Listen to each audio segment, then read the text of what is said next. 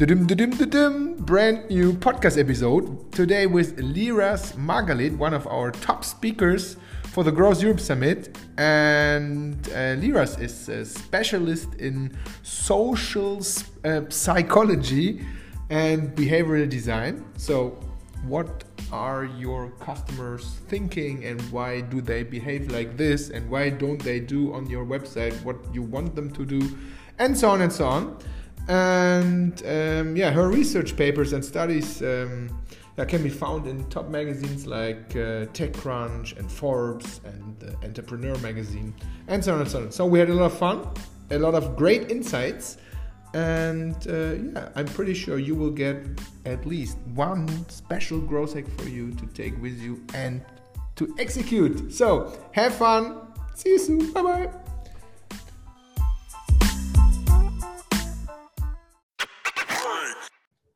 Liraz, great to have you here on board in our growth hacking podcast. Great to be here. Yes. So, where are you right now? I'm in Israel, in Tel Aviv, actually.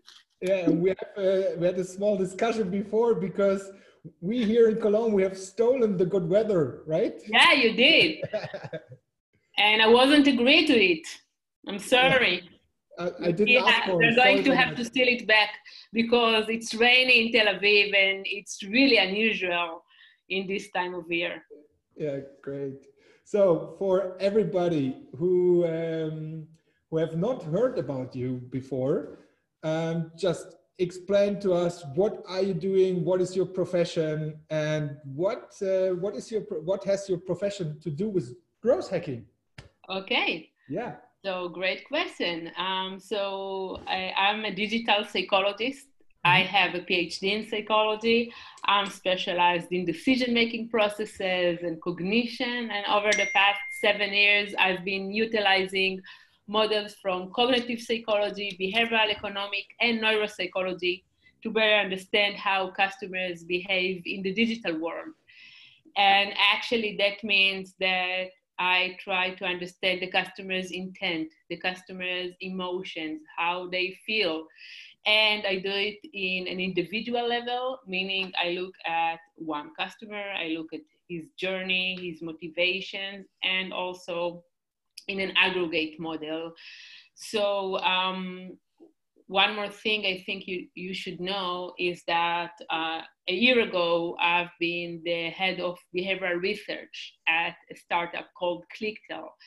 And it was an experience analytics management platform, meaning that we were able to track the customer's behavior from the moment they enter the website till the moment they leave the website. So how long did they scroll? What did they see before they click on a call to action?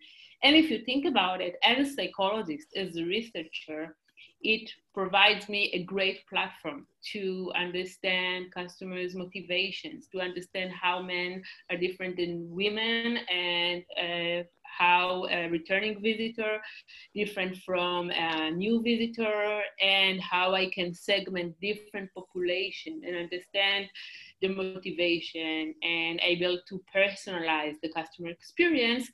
So um, actually this is uh, the concept of what I do. And I use um, neuropsychological perspective and behavioral economic uh, models in order to, and I use these models in order to explain and create new model of customer experience. Wow, that sounds uh, sounds fantastic, and gives me uh, yeah, um, gives my brain some some good ideas for questions. So if I'm allowed to, um, first of all, you said yeah how customers behave in the digital world. And then you said okay it's about emotions it's about motivations. That's something so what what, what we always train our customers. Maybe you have heard, i'm pretty sure you have heard about it but maybe with a different name. Is this kind of this customer desire map with his mm-hmm. hopes and dreams pains and fears and barriers so and this is how to create personas right yeah exactly that's a, i would say the basic level and then my question would be because i think it's always so hard to find out. So how do you find out what what are the hopes and dreams? What are okay. the pains and fears? So let's start maybe there. so it's a great question, but it depends if you have enough time. Just kidding. Um, so we have the uh, time. that's great. Um, so I will start from the beginning because mm-hmm. usually um, when uh, different companies come to mm-hmm. me and different analysts come to me, I see that there is um, a mistake in the way they think about customer experience and mm-hmm. they think it in a very analytical way. Mm-hmm. However, we are talking about human behavior and you cannot put number on human behavior. So the whole approach, the whole attitude to customer experience, I think, uh, needs uh, a bit of a change. So if you think about it, um, in a report that uh, Forrester recently released, they wrote that brands that want to break away from the pack should focus on emotions. Mm-hmm. And how an experience feels is a better um, as a better importance, as a better significant than uh, how you actually analyze its, its behavior. And it's not only uh, Forrester. Over the past few years, um, many, many companies were talking about the critical role of emotion in shaping brand awareness and experience. But here is the thing, here is the problem when I was listening to those sessions, I thought, okay, so there is a relationship between emotions and experience, but what is the relationship and how emotions can be utilized to drive digital experiences? And I mm-hmm. really want to um, to understand what is it about emotions. And then when I actually look at the customer's brain, I realized that it's not actually about the emotion it's how our brain memorizes daily experiences. And the question that we really need to ask is what our brain coded from the experience. Because if you think about it, there are so many experiences in one day, even in one hour, we have so many experiences. So, which of these experiences we are going to remember? And it's not only in the physical world, also in the digital world, we have so many experiences.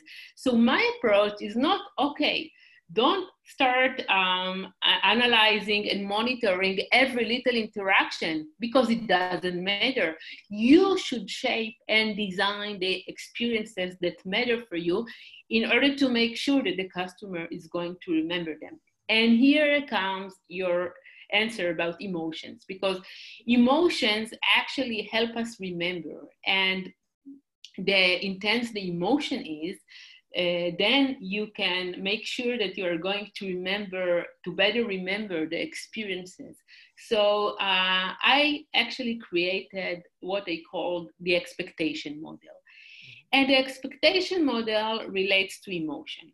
And I will explain. Let's say that um, you come to a, a new website and after spending so many time on the digital world, we have developed mental models that guide our interaction uh, using different online experiences. So mm-hmm. let's say that you enter a website and you want to find the contact details.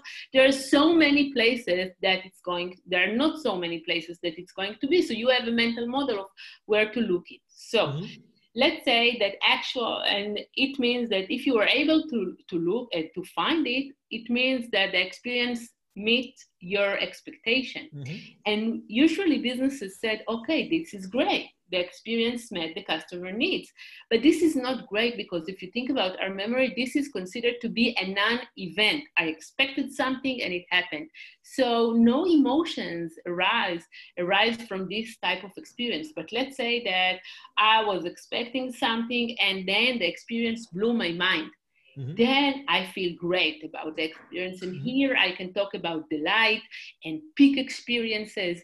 So this is why I say it's all about first thing, the emotion, and second thing, you need to shape and you need to understand how our brain process information and the way our brain process information is using emotions Emo- emotions guides what the customer is going to remember from uh, his experience Mm. So great. So you said, so oh, you gave us the example of this. Uh, you, you visit a website and the way you're expecting where the contact form is. So I would say in the first uh, in the first area, it's something like okay, it's on the right top corner. There's a link. It's written "contact right. us" or something. That's where I expect it. But if I got it right, you say okay. If it is just normal, then you won't remember because there are no emotions. It's just a contact form, and then it's first name, last name, email address, and message. Yeah. And then maybe you do it or maybe you don't do it but there's there are no emotions so yeah. just for instance what what could we do with a contact form i think it's a great example because the contact form i would 95% of of us will build the same contact form right yeah so what are some then we come to the growth hacking part i would say what are some examples for just the contact form how to exceed the customer's expectations? Okay, so actually, when you talk about forms, um, yeah. so this is a whole new area that you opened mm-hmm. up here because the way that we communicate, the way that we interact with the content form, it's like a contract between you yeah. and the customer mm-hmm. and the client.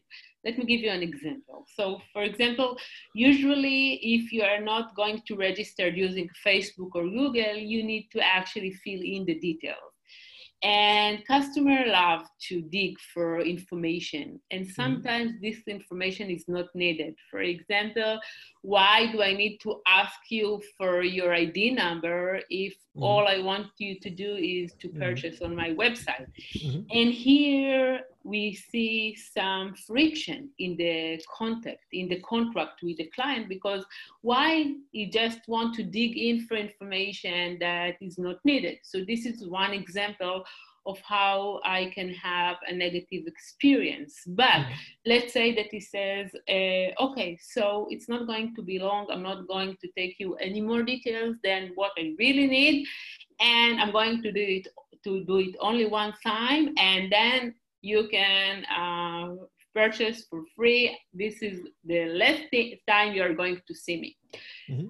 Or something like that so it's about being it's about humanizing the experience so mm-hmm. actually i have to say that contact form it's not about the customer emotion it's about being very um, accessible and to have a really friendly experience and make sure that the customer understands why does he need to fill in and to provide mm-hmm. details mm-hmm. I've, I've just one, one example in my mind what, uh, what, what I think what is really important for a contact form is that you write the expectations when you answer on the contact form because right. all of us were, were watching the contact form and think okay maybe it's it's endless so I write down my, my contact details, but they won't answer because there are no people. There's a dog behind, whatever the reason is. It's, right. I think it's what, what a lot of people think. And when you write down, we will answer uh, for sure in the next 25 hours or something, then everybody knows, okay, there are real people and there, it's something you said, it's a contract right. with us. Yeah.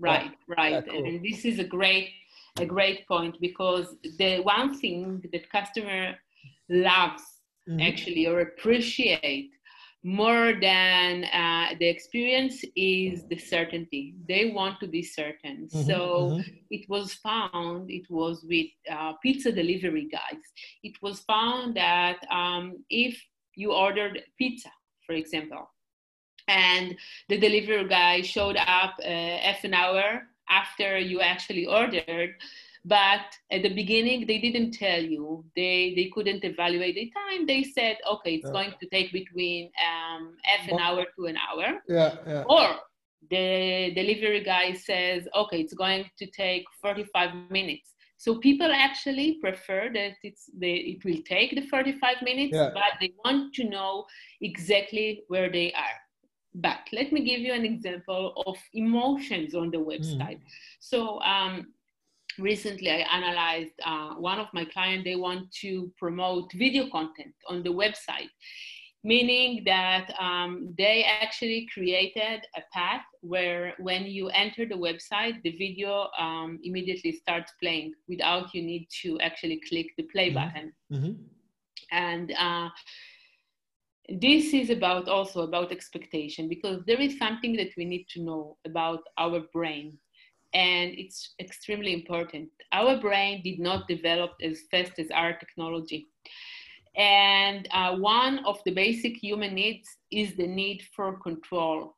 And the re- response to the loss of control is the same. And it doesn't matter if we are standing on uh, on a jungle fighting for our life or if we are trying to cross a busy street.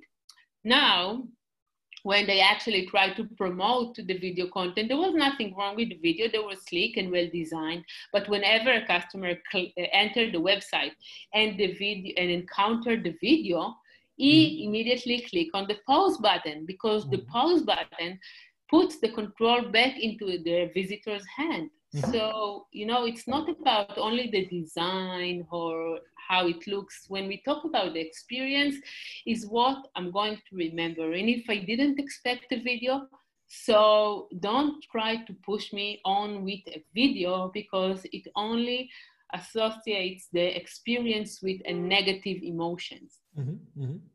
Great. So I totally agree because I hate videos with autoplay exactly with the reason because I, you're you're losing control. Something exactly. is blinking here, or or this for the last ten years, this moving sliders and here and blinking. Wow, I want to be in control of the website. What I'm doing there. Yeah, great example. Okay. Um, you, you, you said you've worked you you've worked for for something like a tool so which which kind of tools do you use to find out um, yeah the, the real customer emotions the customer needs. Is it about surveys? Is it web tracking? Is it a mixture of everything? But for sure you have something like your your favorite text text setup to find out. So first of all i have to tell you that i don't believe in survey and uh-huh. i will explain why. Mm-hmm. So there is a gap between what people will tell you and what really motivates them. Yeah. And it's not because they're lying. They are not lying. It's just because we just don't know what motivates us. And let me just tell you a, a little story about that. There was an experiment that was conducted recently and in this experiment, uh, customers' brain were scanned using fMRI technique. And this technique measures changes in blood flow that correspond to increase and decrease in mental activity mm-hmm. in the mm-hmm. brain. So for example, if I'm going to ask you to, to make a decision, I will know exactly what uh, parts of your brain were activated while you uh, try to make this decision. Now, these customers were shown different products as part of the go to market strategy of these products. And the interesting finding was that if a customer declares that he's going to purchase a certain product, but there was not um, a, an activation in the brain areas that were related to emotions, those products usually fails. So it's not about what the customer tells they don't know. It's about how the customer feels. So I think we need to come up with a better way to measure the customer's emotions. So, what I like to do is to uh, try to understand how the customers interact with the web. Now, actually, I collaborated with different universities, and um, in different places around the world, uh, it was found that the way that you interact with the web actually uh, reflect how you feel, reflect mm-hmm. your uh, emotional stability and emotional intent. So, uh, what I did is that in, instead of using a tool, I decided to develop a tool on my own. So, actually, I connected with the data science team in the company that I worked with.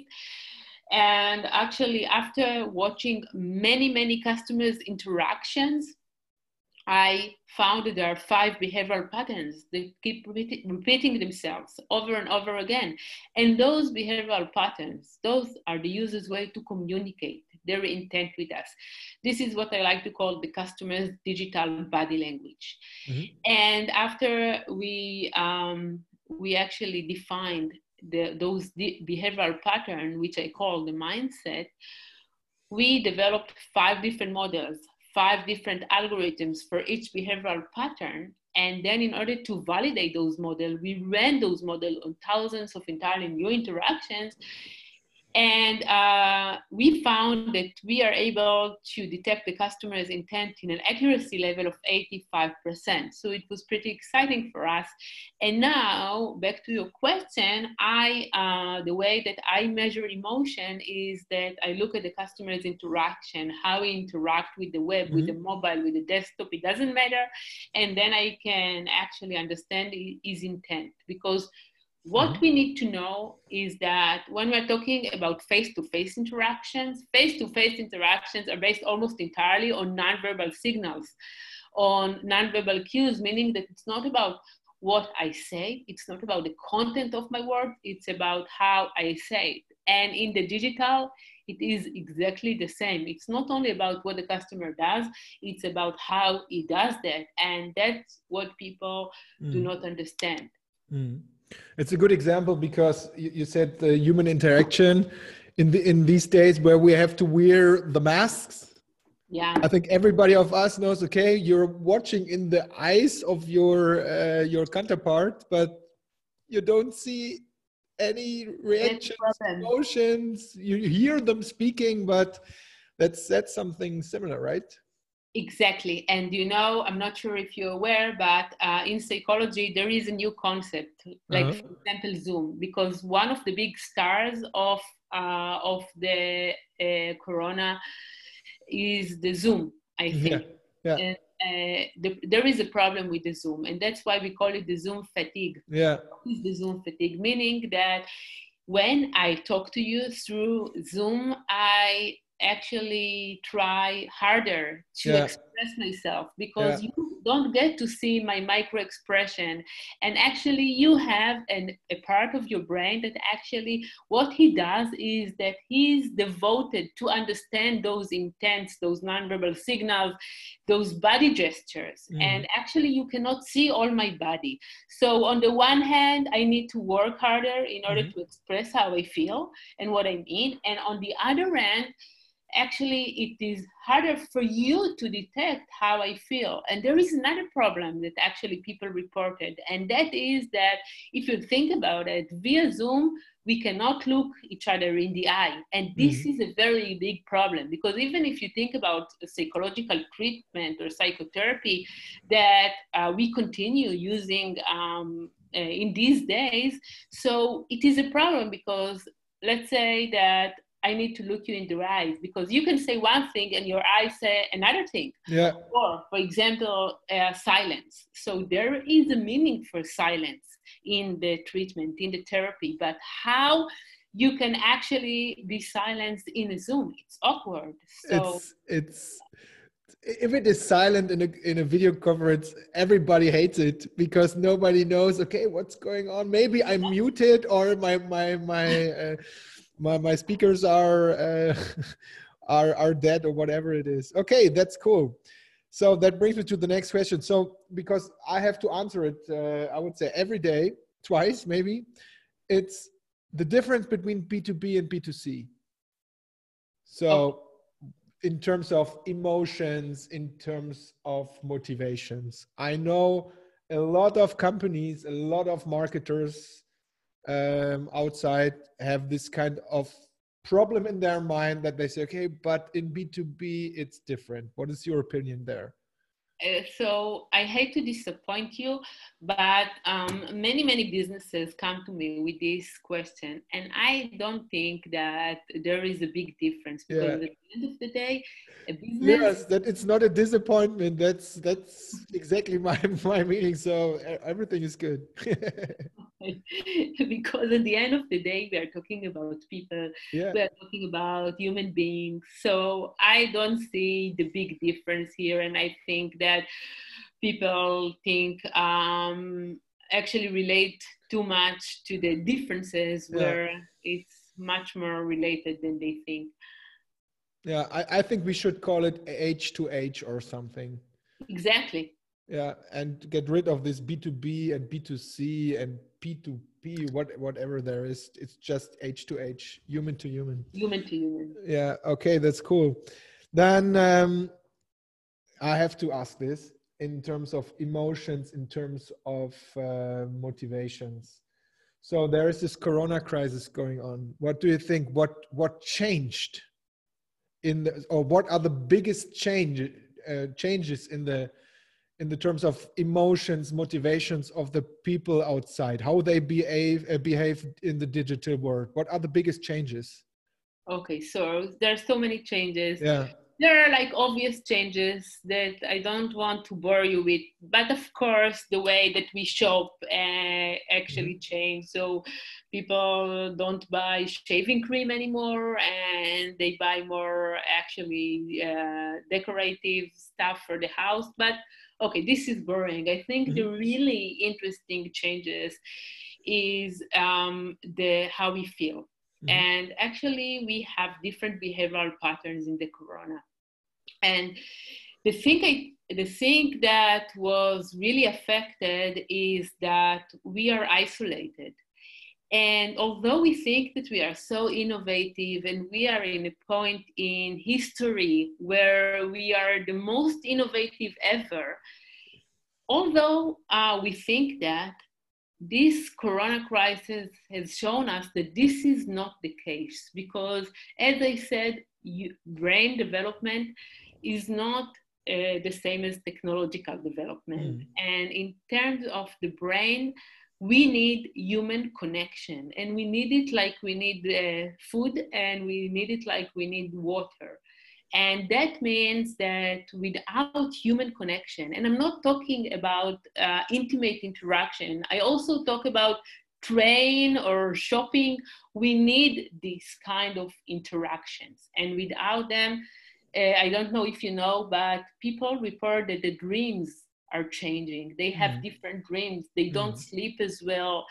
Their hormonal system is going is changing. So actually, it affects us in ways that we still don't realize. And I think that after the crisis, we are going to to be in um, in a change in a different environment Mm. So you would say there will be some emotions, motivations. They will that will keep being there.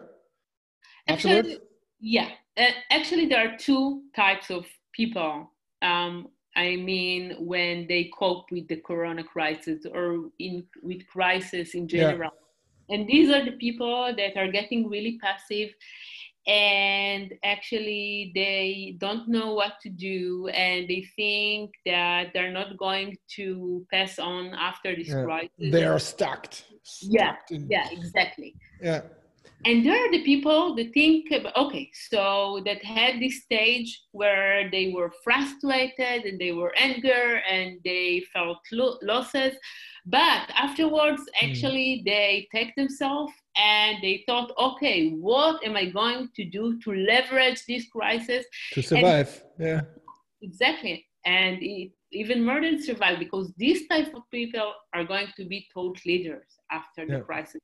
Yeah, yeah, yeah, yeah. Cool. So very, very, very interesting stuff. Thank you so much so too far. So my own rules are I'm not allowed to ask too uh, too many questions before because you are uh, you are a speaker at the Growth Europe Online Summit. So, but give our community a small spoiler. So, what are you going to talk about?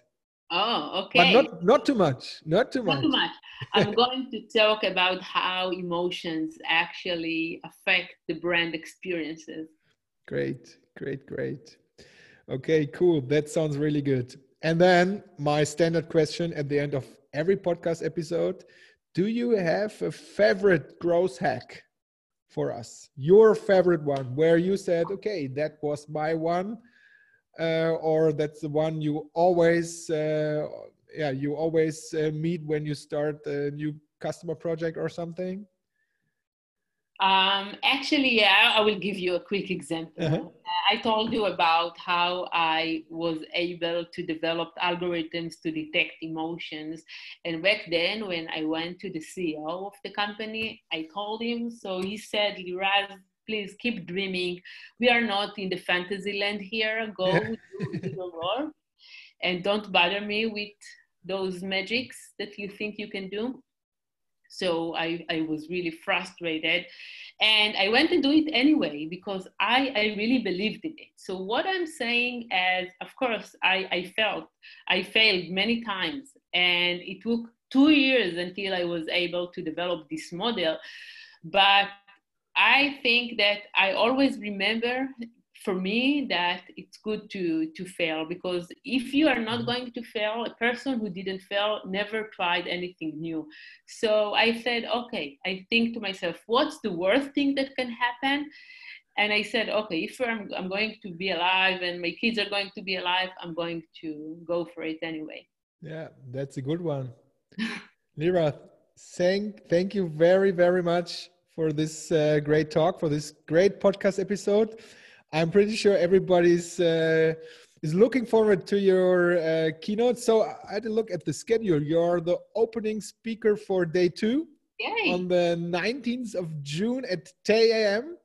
I'm so excited. Yeah, me too. It's uh, our online conference and it will be live and we're it will doing, be amazing. Yeah, I'm so we have more than 1,200 um, people who registered wow. so far.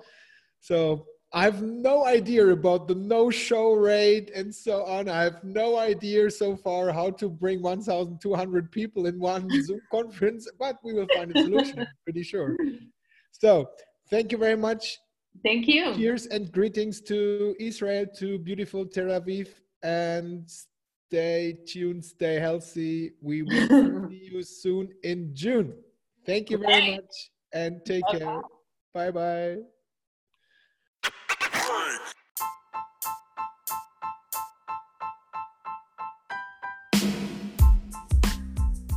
Hello, it's me again. I hope you've enjoyed this uh, great podcast episode, and I hope you have registered for the Growth Online Summit 2020 already. There are some free tickets left, and with the free ticket, you can get access to all 17 growth hacking presentations to the live stream. So it will be live, no stupid, boring webinar recordings or something. It will be live. So take your chance, grab your free ticket, and then we see you soon in the Growth Europe Online Summit on June 18th and 19th. So, bye bye and take care.